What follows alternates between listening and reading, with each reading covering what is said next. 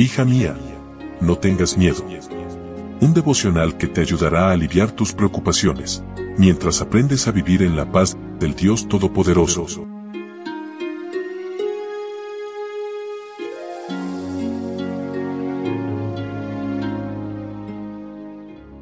Hola, hola, ¿cómo estás? Muy buenos días, mi nombre es Analía y me da mucho gusto poder saludarte una vez más y darte la bienvenida a este que es nuestro espacio especial, nuestro devocional para damas, hoy con el título Declaraciones apresuradas.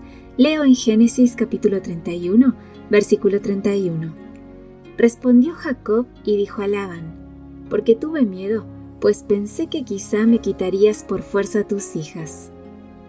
Jacob decidió regresar a su tierra con dos esposas, dos concubinas, doce hijos y un gran rebaño de ovejas escapando de su malvado suegro. Labán había engañado a Jacob, había controlado dos generaciones de matrimonios, Rebeca, Lea y Raquel, manipulaba a otros para su propio beneficio, no admitía sus equivocaciones. Se había beneficiado financieramente, pero no espiritualmente de Jacob. Sus hijas, por primera vez, concuerdan en algo. Su padre las vendió como esclavas no les dio la dote matrimonial recibida por ellas como era la costumbre.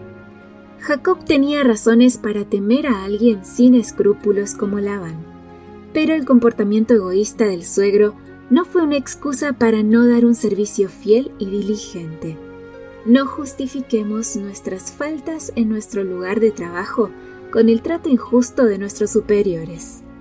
El miedo es un sentimiento que trasciende sexo nivel social, relaciones y posición económica. Ha sido parte inseparable de la raza humana. Desde que Adán pecó, el miedo fue engendrado en su corazón y permanecerá entre nosotros mientras perdure el pecado. Por lo tanto, necesitamos aprender a identificarlo y mantenerlo sujeto a nuestra voluntad. Fuera por miedo o por estar seguro de la fidelidad de su familia, Jacob habló apresuradamente aquel en cuyo poder hallares tus dioses no viva, sin saber que su amada esposa Raquel los había escondido. No deberíamos hacer declaraciones apresuradas por más seguros que estemos de los hechos. En defensa de su secreta y apresurada partida, Jacob mostró temor e hizo una confesión sincera y honrada.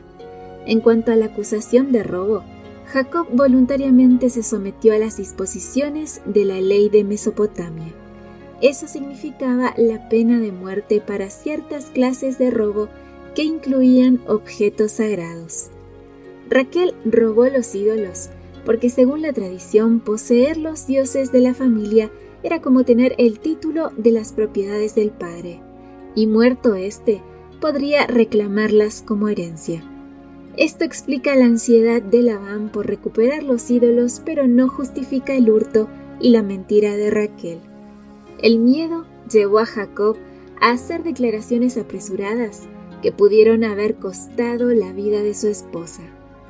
Amiga, pídele a Dios que te dé sabiduría para no hacer declaraciones que podrían afectar a un miembro de tu familia.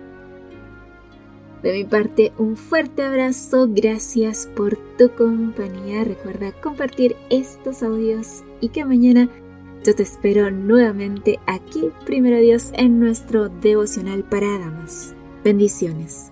Gracias por acompañarnos. Te recordamos que nos encontramos en redes sociales.